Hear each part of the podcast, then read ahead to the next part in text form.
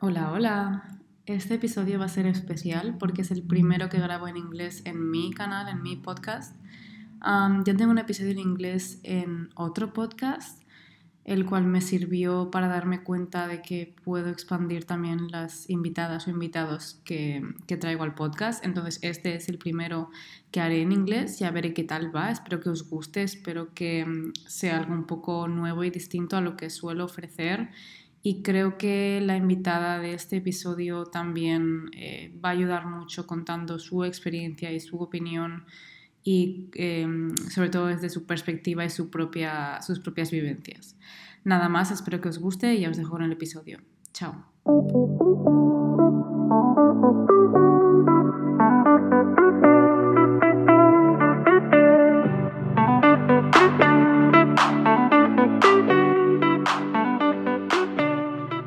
So Jenny, let us know a bit about you. Like who who's Jenny and what do you do? Who you are? Uh, do you study? Do you work? Mm-hmm. For sure. Well, hello everyone, and thank you so much for having me on your podcast. Mhm. I'm so honored to be your first English speaking guest. And to be honest, I have tried to listen to some of your episodes in Spanish because I studied Spanish all throughout high school and just like I love the language so much. And I Uh-huh. even like stayed I stayed a month in the Dominican Republic speaking Spanish there. Wow, that's cool. So I have a pretty good understanding, and but I still struggle so much when I'm like I you know, onto like certain sentences, and then I lose you for like a couple Uh-huh. minutes, and then I. So it's been fun for me to try to listen, but I know we like resonate on so many levels with each We other. do, yeah. So Mhm. yeah, I'm really happy about that. Um, but yeah, my name is Jenny Minnie. Um, I am now 22 years old. I go to school currently in Boston, Massachusetts. I'm a senior, so I'll be finishing my degree in the spring here. Mhm. Um, Have you always lived in Boston? Yeah. yeah, I grew up like 40 minutes away from Boston, so I've kind of been in this state my whole life, which was not the plan for sure. I wanted to either go to the West Coast or go to New York City for Uh-huh. university, but the schools here are so great and I just had a great opportunity here, so I, you know, I took it. And I've been able to study abroad. I was in Rome, Italy for my first semester. Um, and then I was in New York last semester. So I've been able to see different places, which I'm really grateful for. Mhm. But yeah, I would say, who am I? I don't know. Just like a girl trying to figure, figure things out. But um, I have family in England, so I'd say that's a big part of my identity. Uh-huh. Is just like my extended families in England. So Europe and traveling to Europe and different countries has been a big part of my life, and I think that's partly why I love languages. I love Spanish. I love just seeing new places because there's so much to learn and experience and just kind of stepping out of your comfort zone in those situations Mhm. I have found to be so so important to me and yeah and then quarantine was really tough for me in that sense of just like not being able to go anywhere kind of just stuck Yeah, in my feeling own stuck. house Yeah. yeah, exactly. So yeah, that those were a few a couple hard years around quarantine, but then kind of my Instagram account came out of that and just a lot of self-growth has come out of that mm-hmm. and Oh, so Yeah. you started your your Instagram account in quarantine? I actually started kind of beginning of 2021. Uh-huh. So I was not in the best place in quarantine. Um, I guess we'll, I don't know, just get into it. And through that, I was diagnosed with anorexia and kind of dealt with my eating disorder a lot during the during high school, honestly, but I didn't really realize. Um, and then it kind of hit its peak in quarantine, sadly, Mhm. which I know a lot of people, you know, dealt with the same thing because Yeah. once you're isolated and you know there's no kind of external socializing and external elements to make you realize what's going Yeah. on so then my Instagram account I kind of started as I was really starting recovery and just kind Uh-huh. of sharing my experiences, sharing new food I was finding like fun again and just realizations about the world, about myself, about my body, like I don't know, it was more just like a digital diary Uh-huh. and then oh sorry. I have a That's okay. um So so you shared your your recovery from the beginning. You share your story from the beginning. Um, I'd say it was probably a few months into recovery once I was Mhm. I think I wasn't ready to really share it with the world um at the very beginning just because I was so unsure of where I wanted to go. Mhm. Um yes, my story personally was I was recommended and like highly um highly recommended to go to a treatment center, but I personally didn't want to inter- like interrupt my life like that. Yeah. And you know, I've since have people comment and be like, "Oh, am I wrong for going to a treatment center because you said that you didn't want it to disrupt your life, so you didn't." But that's the, by no means what I'm saying. I'm just saying for me, at where I was in my life at that point, I think stopping it and kind of putting myself in a situation where I wasn't free to just explore what I needed and what I didn't in that time, I think that's what I needed. Mhm. And already kind of had a, I don't know, a weird situation with school because it was put online and all my classes were online. So I had felt like I really hadn't had like a full university experience yet. Uh-huh. And then I was like, well, I don't go to treatment and stop it even more. Uh-huh. So I kind of use that as motivation to do it myself. And I created this support team of, you know, I'm so grateful that I had my family, my boyfriend, you know, professionals to help me through the beginning stages. And then, yeah, once I started feeling a little more confident with it, I feel like you never fully feel confident with it some No, days. you not know, really. like, But that's so, that's so brave from you. That's brave. And and yeah, I agree. I don't think there's a good and bad treatment. Like it depends on the person. In the it depends on your life. Like for example, in your case, I agree it wouldn't be a good idea, but maybe for someone else is. And Exactly. you have to see the the the whole picture and not Mhm. just consider like individual facts and as there there is no good and bad treatment you just need to try and you just have Yeah. to force yourself to try until you find what it's good for you what works for you Yeah.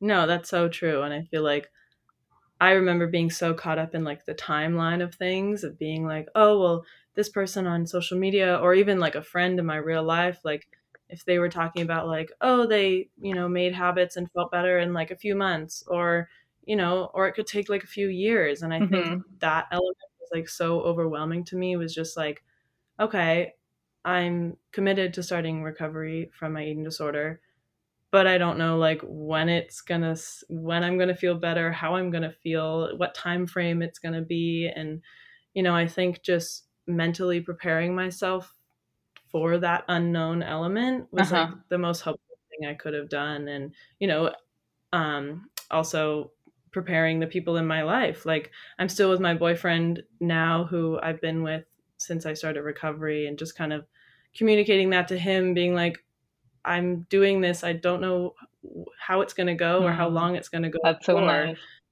you know, and I'm, but he's, thank God, has just been here for the ride and here to Mhm. help me in any way possible. And I just did actually a recent podcast episode on that, on my podcast with him about just kind of my recovery and spe- him speaking from his point of view and his perspective, which was, uh-huh. I've heard, you know, multiple things from him from our conversations, but it was really cool to just like have it all in one place. Um, do, do you know i have from- an episode like this with my boyfriend on my podcast Really? yeah oh my cool. god. what's what's the name of your podcast by the way Oh yeah. Um, my podcast is called Beyond the Banter. okay You can find it in my um, Instagram bio, and my Instagram is at jenny.mini. Mhm. Um, yeah, that's something else I've been kind of trying to pick up lately. That that's so nice. You you have him by your side, and I think uh, in recovery one of the most important things, and and or one of the things that helps the most is having someone by your side. That is your boyfriend, mm-hmm. your mother, your coach, your um, psychologist, whoever, but someone yeah. that you can um, say whatever you want without feeling judged. judged. Yeah, exactly. Mm-hmm. No, I think if I hadn't had someone or him or just any any way to kind of vent out and have an outlet for my thoughts because I don't know, it can get so intense sometimes yeah. just if you're feeling like out of control and totally. you don't know what you want, you're questioning your identity. Like I've I've felt all those things and you know, some days still do to an extent. Obviously not as strong as, you know, when I was kind of in the deeper parts of my eating disorder, but um, yeah, just having someone to vent to and talk to and it's just I don't know the best therapy, mm-hmm. honestly, other than like real therapy. what do you think is your biggest struggle right now? Because I, from what I see on your Instagram, like I am the first one who always says, "Don't believe everything you see on mm-hmm. on socials." Mm-hmm. Like I can mm-hmm. see you eating a bagel and then you cannot even touch it. I don't know. Do you know what mm-hmm. I mean? Like uh, we we don't have to believe everything we see on another one's stories but from what i see on your instagram you allow yourself to eat whatever you want and i don't see you like um, limiting quantities or certain foods or anything like that. So what is your biggest struggle right now with your eating habits? Um, I'd say you're exactly right in that I have worked honestly really in, a lot in the past few months. I'd say earlier this year I was still kind of struggling with some weird mindsets around certain foods and, you know, having anxiety when a certain food came up and mm-hmm. just kind of feeling secure or not feeling sure that like eating it was quote unquote like right um, and I think noticing that earlier this year, I was like, okay, this needs to change. Like, I want to be able to go into any situation and feel confident that I can make a choice that I want to eat this or I don't want to eat this without this like added stress and anxiety because uh-huh. it's just helpful for anything and wasn't making me happy. Um, so I guess this isn't exactly answering your question, but I guess I'll get there. Um, I don't know if my question was even clear. so. No, no, it, it is. I guess I just want to say this as well, and uh-huh. like, well, in that, like, what you're noticing, I think I'm I've been trying to portray, and I'm grateful that mm-hmm. it's coming across in the in the message I want, in that, like, you know, pushing back against those fears and those uh-huh. weird anxieties or weird me- mindsets we have around certain foods, and just purely like experiencing those foods, particularly eating them, you know, eating them mindfully, thinking about how it's making you feel. You know, are you stressed while eating it? And then question, why are you stressed while you're eating it? And I think I've just been doing that so much with certain foods to kind of prove to myself that I really don't need to fear them. And I have, you know, I've shown myself that I don't need to fear these things. I can have them whenever I want, but you know i don't have to have them every day like my brain will sometimes like catastrophize and i know a lot uh-huh. of people struggle with it. just like oh if i quote unquote let go like i'll have it all the yeah, time i'll lose control yeah exactly and you know if if you just kind of switch your mindset to an abundance mindset of i uh-huh. can have this whenever i want you kind of figure out you don't actually want it all the time mm-hmm. but you know say you do want it like three days in a row like whatever it is there's nothing wrong with that. That doesn't mean you've like lost control, like you said. Exactly. Um, so that is something I guess I was struggling with earlier, but have worked really hard on.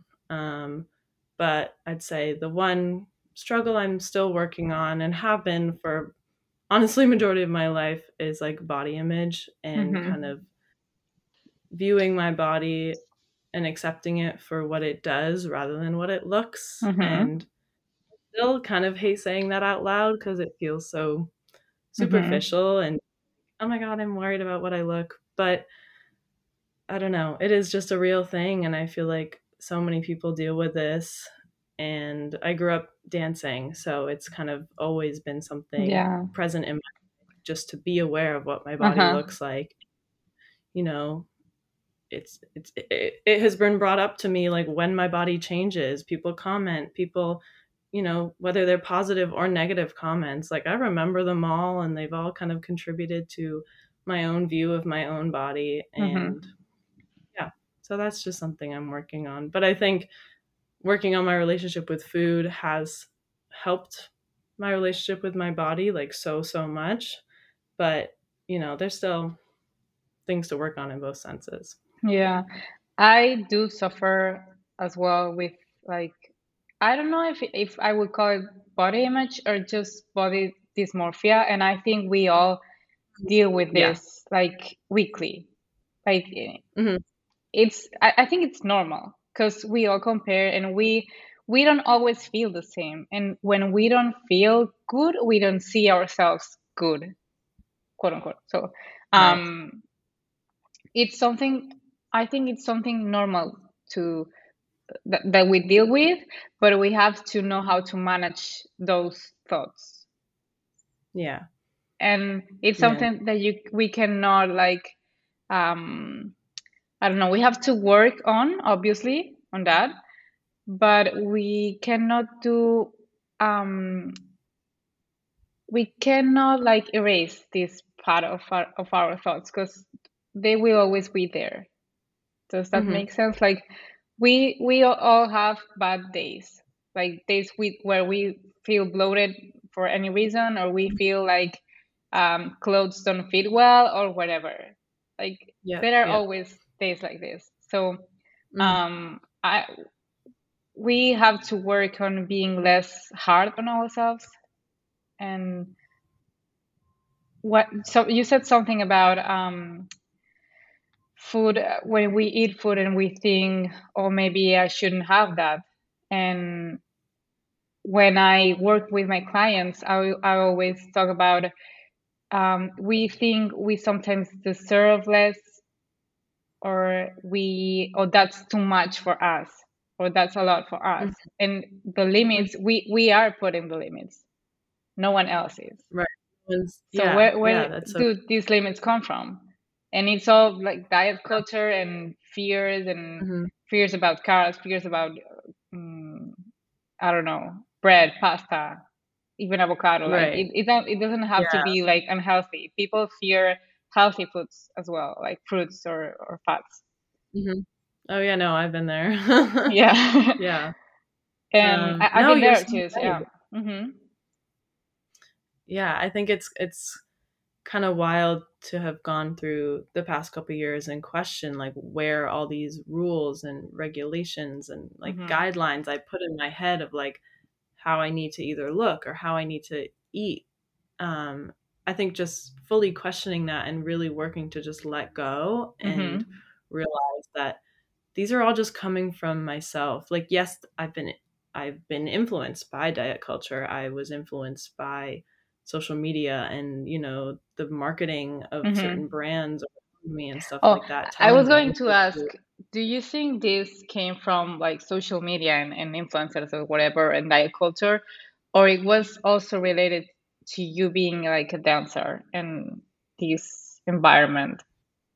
right um i think it's definitely a mixture of both Uh-huh. i'd say the first my first kind of memories of becoming aware of my body and starting to think negatively of it probably came from just being in the dance industry being in the Mhm. dance world um because i just from a young age became like hyper aware of what my body looked like and you know i'd get complimented for you know i mean you can't see me on the podcast Uh-huh. but like i'm kind of not curvy no boobs no butt like i'm kind of your quote unquote more ballerina body um and i say that with quotes because like there's no right or wrong ballerina yes, because. I, I don't have boobs or butt and I don't look like a ballerina, so yeah no exactly But, you know like in the ballet world like that is kind of more ideal which Yeah. is just right.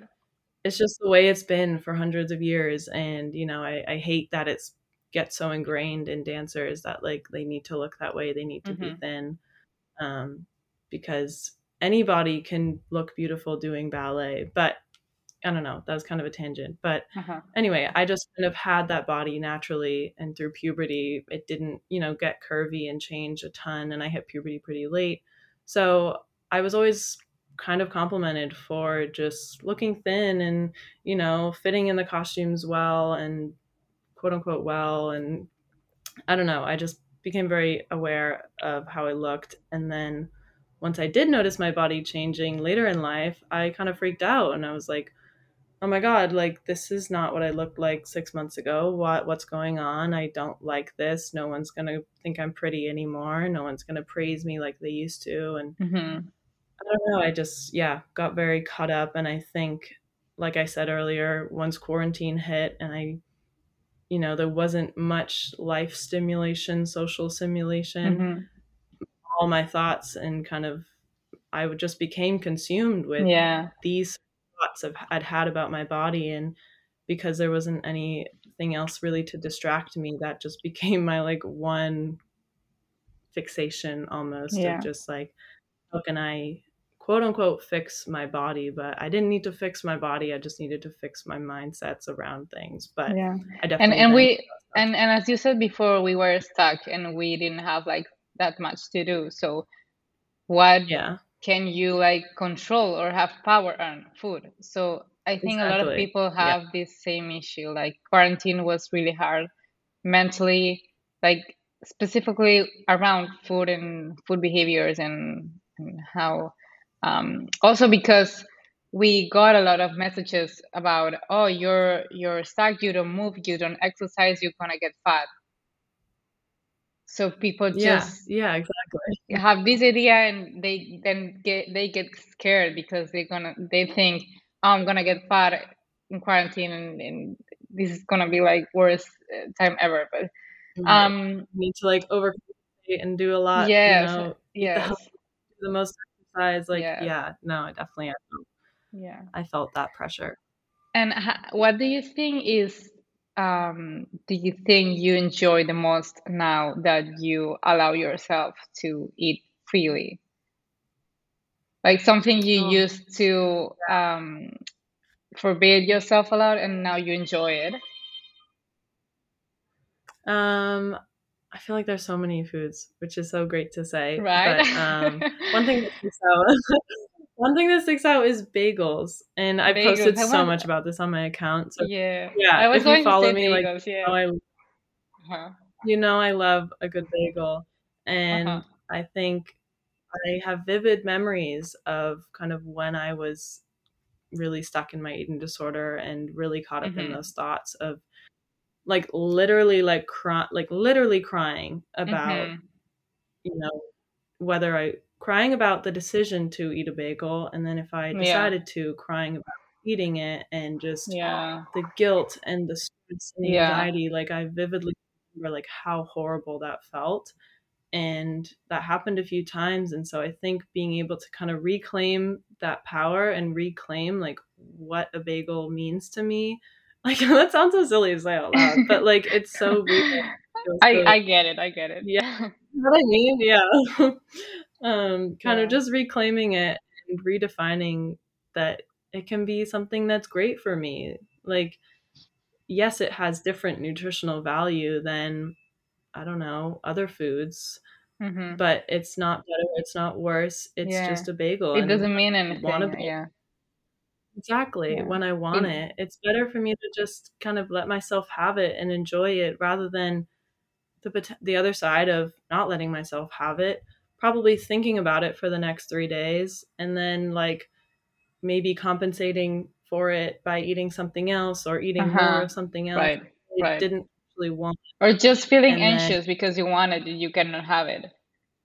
Exactly. Yeah, and Uh-huh. just kind of yeah, it's not helping my relationship with myself Yeah. and you know, building that confidence that I know how to nourish and take care of myself, you know, if I'm just like Mhm. not myself what I want, you know, and Yeah. not honoring myself. I think that's been the biggest thing. Exactly. It's just like Yeah. honoring and yeah. Have you had trouble like connecting again with your hunger cues and society sensations? Like people have first people have a really difficult time connecting again with um, hunger and satiety. I don't know how to pronounce it. Uh, yeah, I know what you're trying to say. Um, So, yeah, right.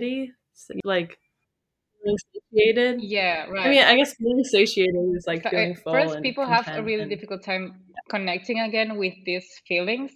And second, they feel like this is not working. I don't know how to do it. And what I'm with my sessions and when I work with clients, what I'm trying to um, show them is you just need to like connect again and learn again how to connect and like first force it at first but then it will come alone. Like you'll know how to do it. Someday just by practicing it like every day every Mhm. day every day. And just consistency is key. And you have to try it try it try it and Right. again again again until it's like natural for you.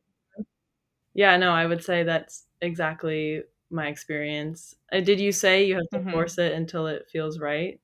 Or you said something? yeah at first yeah Yeah, so yeah for, force at first you have to force the connection yeah Exactly. And I think for me, coming from a more restrictive eating disorder, like, yeah, my hunger cues, my fullness cues, it was really difficult for me to really feel in tune and confident with it.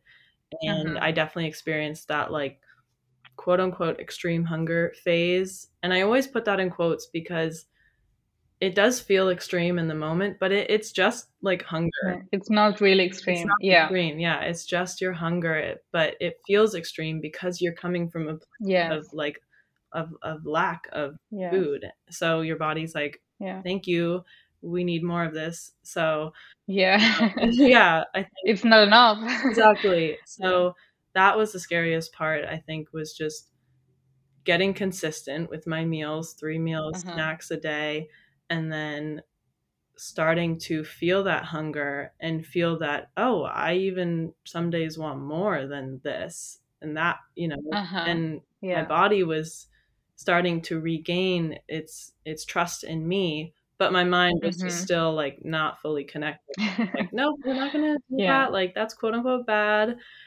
but i think like i've been saying and what you've been saying just consistency just pushing back and anytime i felt that extra it's not extra sorry it's just that more hunger after like i ate a meal Uh-huh. like just honoring that and having more you know despite whatever my brain was yelling at me or deciding to say or my eating disorder was yelling Yeah. at me um that is how i kind of regained that trust and just from being consistent like you said Something that like Yeah. I one of the first things I noticed when I started like implementing this mindset and really like eating more and uh, doing my my meals bigger is that I didn't think about food the next hours and I could spend like four or 5 Mhm. hours and the, until the next meal like feeling satiated and not feeling hungry and having energy. Honestly no i can so relate. That's been like probably one of the best parts like of Mm-hmm. recovery and choosing to recover. It's just like i can focus on other things now. Like yeah. i can do other things between my meals and not think about like what i'm going to eat at the next meal or what time it's going to be because i know like oh when i feel hungry again i'm just going to eat again. I don't need to like pre-plan it or think about it. And just like the mental freedom i've had to put into my instagram put into my homework put into other personal projects Yeah. put into my relationships and you know whether that be with my boyfriend or with friends or with family like exactly. just yeah. feeling like 100% present in like any situation that you know a while ago i wasn't able to be because my mind would just be consumed about either what i ate in the past what i'm eating in the moment or what i'm going to be eating it's just yeah just so i feel so free uh-huh. and i don't know if this happened to you as well but for me i was so strict with my eating times that i wouldn't mm, i wouldn't let myself have a meal like two minutes before i was supposed to have it. And I was feeling dizzy and hungry and I couldn't focus, but I had to wait like until it was Mhm. the exact time. Right. Because you just like that's what you told yourself was Yeah, that that was awful. Yeah, quote unquote best way to do it or something like exactly. Yeah, that. I definitely that's struggled with crazy. that. Yeah, I think for me it was calorie counting. I think not so much. I, I did get caught up in like intermittent fasting, so I did Mhm. that a little bit, which obviously didn't help anything. But I think Mhm. for me, kind of knowing knowing the numbers of things and Yeah. knowing like I don't know, I just like had this number in my in my Mhm. head that if I went over it, that was something bad and Mhm. negative. I should feel bad about it. I should feel bad about myself. Um, so kind of getting over that and stopping the calorie counting was like the biggest thing, biggest way I could help Yeah. myself. I I Yeah. I actually waited on my food and I used MyFitnessPal for everything and I Oh, used to yeah. plan my my days ahead. So that was Mhm. that was so time com consuming and energy consuming. Like Mhm. I I finished dinner and I was already planning all my like the following day. Right. You just can't be present. ever. Like you can't be in the moment ever when you're Uh-huh. like stuck in those mindsets. Yeah, I remember like so many nights like I'd finish my homework and then you know, probably while stressing over food or something do while trying to get my homework done. And then I'd stay Mhm. up for another 3 hours thinking about what I'd have for breakfast, thinking about you know, like especially if there was like dinner plans or I had like coffee plans with a friend Yeah. looking up like Yeah. menus of where to go and like you know pre-planning like what we do for just three hours and then i'd be so tired and so energy Mhm. drained because i hadn't had enough sleep and just probably hadn't had enough fuel and Food, yeah. Mhm. and yeah it just was a horrible cycle that i got stuck in and Well. you know choosing recovery and coming out of that has been the best thing ever Well, I am so happy to see you are like almost recovered, we would say. Because you you like Yeah. to say you are still recovering, far, but far in the journey I I I'm I think we can fully recover, but that means uh, these thoughts, these guilt thoughts or fears or any type of uh, thought related to food it never disappears completely. We just know how to handle it and how to like not feel say bad about it or like change perspective, but it doesn't disappear completely. So I do think you can say you are recovered whenever you want to. Like if you feel like it, you don't need to be completely sure you don't have Mhm. these thoughts again, right right? Yeah. No, Mhm. I, I totally agree. And I was just thinking that honestly of like these thoughts, I'm, you know, I don't expect them to go 100% away Uh-huh. anytime soon or maybe ever in my entire life, you know? And, but I think just going throughout recovery and just questioning these thoughts and challenging my anxieties, challenging like food Right. fears, like it's just silencing them a little bit and it's just giving me proof that I know how to handle it and I know Uh-huh. how to still listen to my body despite these, you know, diet culture driven thoughts and stuff Uh-huh. like that. Exactly.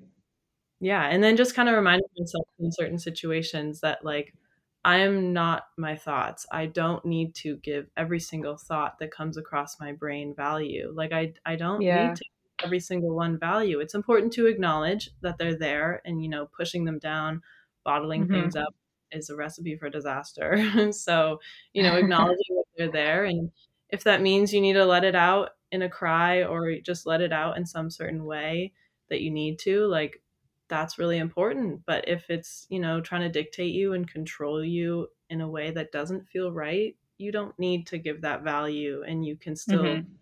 do what you need to do despite that thought. I was going to say something similar because the other day I heard this sentence. I don't know who said it. I remember, but um, it was something like, "I don't have to believe everything I think. Like everything I think, it's not like reality 100%." So that's good. What you said about questioning everything. Is this true or is it just diet culture making me think like this? Yeah, no, that's so Mhm. true. Yeah. And you just made me think of something that my therapist has told me, and I've never forgotten, is um, to kind of look at things with curiosity rather than Uh-huh. judgment. And I've, you know, my whole life, I feel like I've been someone I jump to judgment, whether it's about myself or about someone else. I kind of always form an opinion and kind of never leave room for other options sometimes. And I, I still catch myself doing that, you know, jumping Mhm. to, if I haven't done my homework on time, jumping to, oh my God, you're the worst student, like blah, blah, blah, anything like that. But, you know, catching myself in those moments and being like, wait a second, I don't need to just call myself a bad student. I can be curious and like, okay, what happened here? You know, do I need to feel that bad about it? Is the situation Exactly. as my brain is telling me it is? Um, you know, so just being curious and regarding food, I've done that so much of, you know, whether it's a food fear, like what about this food is making me so fearful and Mhm. anxious and you know jumping to that instead of like judging myself for eating it it's just enabled me to have an environment where i can eat it and show myself that there's nothing to Uh-huh. be Uh-huh. scared of That's so interesting. Yeah, that's so Yeah. good. And how, what's your plan now for your social media? Like, do you have anything specific planned? Because I've seen you you started a project about planners, right? yes so that was kind of a summer project um definitely since school started it's been difficult to balance like social media and i have a part-time job and my schoolwork um but like everything just giving myself you know patience and grace has Mm-hmm. been my goal recently. Um, but I do have so many ideas for the future. I mean, I'm currently on Instagram actively, and I have my podcast. Ideally, weekly. I'm trying to do weekly episodes, and YouTube Uh-huh. is also like another project I'm trying to get onto. Kind of just like student vlogs right now, but I have some more plans to do more kind of recovery based content and Uh-huh. A's and just kind of how I how I do my recovery and just tips and stuff for that.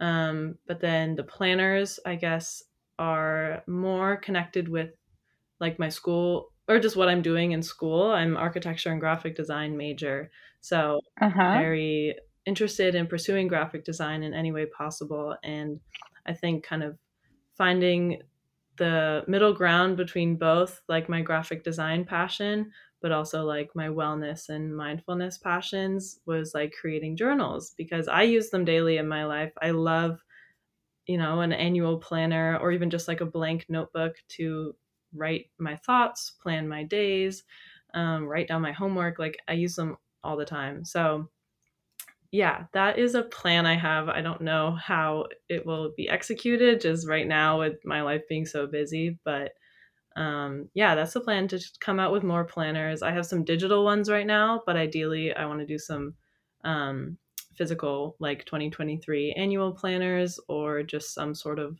mindfulness planner journal thing. Um, yeah, and then just see where the content creation takes me because I, I love being creative with it. So, anyway, I Huh. can, I can continue that. If if something that you enjoy doing, like, and you're passionate about, it will be like good for you, and it, it will have a good result. hmm Yeah. And I definitely catch myself sometimes being like, I have to do it now. I have to do it all right now because this is when creativity. This is when I have the energy. Like Mm-hmm. I'm young in my 20s, like blah, blah, blah. But I kind of stop myself and I'm like, it's okay to take one thing at a time. You know, like right now, focus on school and I want to finish with work that I'm proud of. So kind of Yeah. putting my energy into that while, you know, still putting some energy into um, social media and all of my projects with that because that's that's something that's important to me. But you know, I graduate, so I'll have much more time after that, and I can kind of I can start Yeah. kind of scheduling my life and making my life more what I want it to be outside of school, which I'm very excited for. Yeah, yeah, yeah. That's something I, I have to work on as well, like being more patient and not being such in a hurry. Because um, I was just telling you before we started recording that I'm almost 30 and I always feel like I'm late. and I have to do things in a rush because I have no time. And that's a lie. Like I have plenty of time. Yeah. And if exactly. it doesn't solve anything that I that I do things like quicker. Like if I do it in a rush, the results are not going are not going to be good. I have to be patient with tasks and and doing things and with results and with the process like i have to be patient with everything and that's something i i can relate and i need to work on as well yeah no it, it can get so easy to get so caught up in just like i don't know hustle culture and wanting to be productive all the time yeah. done all the time. Um, but you know there's no set timeline. Your timeline is your own timeline of your life and whatever works mm-hmm. for you is what's best for you. So it's so hard to do though sometimes but i feel like i just need to like put on blinders and just focus on myself and you know exactly. we, yeah we tend to compare a lot exactly yeah. yeah. And social media especially instagram with it being so visual with pictures of what people are doing and you know pictures of their progress and stuff like that it's so i catch myself yeah. getting so caught up in comparison yeah. sometimes but and numbers when you see like others having higher mm-hmm. numbers mm-hmm. like you yeah like, exactly yeah. once you start growing you're like oh like are they growing more or less blah blah blah yeah. so yeah. the best well hopefully we were we were just saying before we started recording that we might um, meet maybe in in november i i mean in december or january in new york yes yeah i love that mm-hmm. so we can then record something for youtube together Oh my gosh! Yes, I love yeah. that. Some content together. I do. I don't have a channel as well, and I just um subscribed to yours this morning. Oh, nice! So I'll, subscribe I, will check the videos later. Yeah. I've had an idea of like you know getting my rusty Spanish from the back of my head. Maybe we could do something in Spanish just to oh, practice. Yeah, we could we could try. Yeah, I mean. Yeah. I, I get it and I understand because for me, I do I do understand, I do read, I do listen, I, everything in English is fine for me. But when uh, when it's time to speak it, because I don't practice it and I don't use it on my daily basis, I sometimes lack like fluency and there's words that don't come to my mind or, or expressions mm-hmm. and it's difficult because I don't practice it. But I know it's right. just practice. If I live there, it would be easier. And same for you. like if you practice Spanish every day, you're you're gonna be better. So exactly. Yeah. But your your English is amazing, so you should be thank proud of you. yourself. thank you. Well, Jenny, thank you so much for being here today and for sharing your experience and and um, I mean your words and your feelings and everything. Because mm-hmm. I do believe this helps a lot with um, to people who who are like um, dealing with this or have dealt with this and they are in process of um, recovering. Mm-hmm. So help mm-hmm. you. Thank you so much, and I hope we can do something else together, like in the near future. Yeah, for sure. Of course. Thank you so much for inviting me and reaching out and kind of connecting. I love that we've connected through Instagram. Um, and yeah, I totally agree. I think sharing these experiences is always not only helpful for me, but it's helpful, you know, for people listening just mm-hmm. to know that not alone in these struggles. And yeah, so thank you so much. thank you.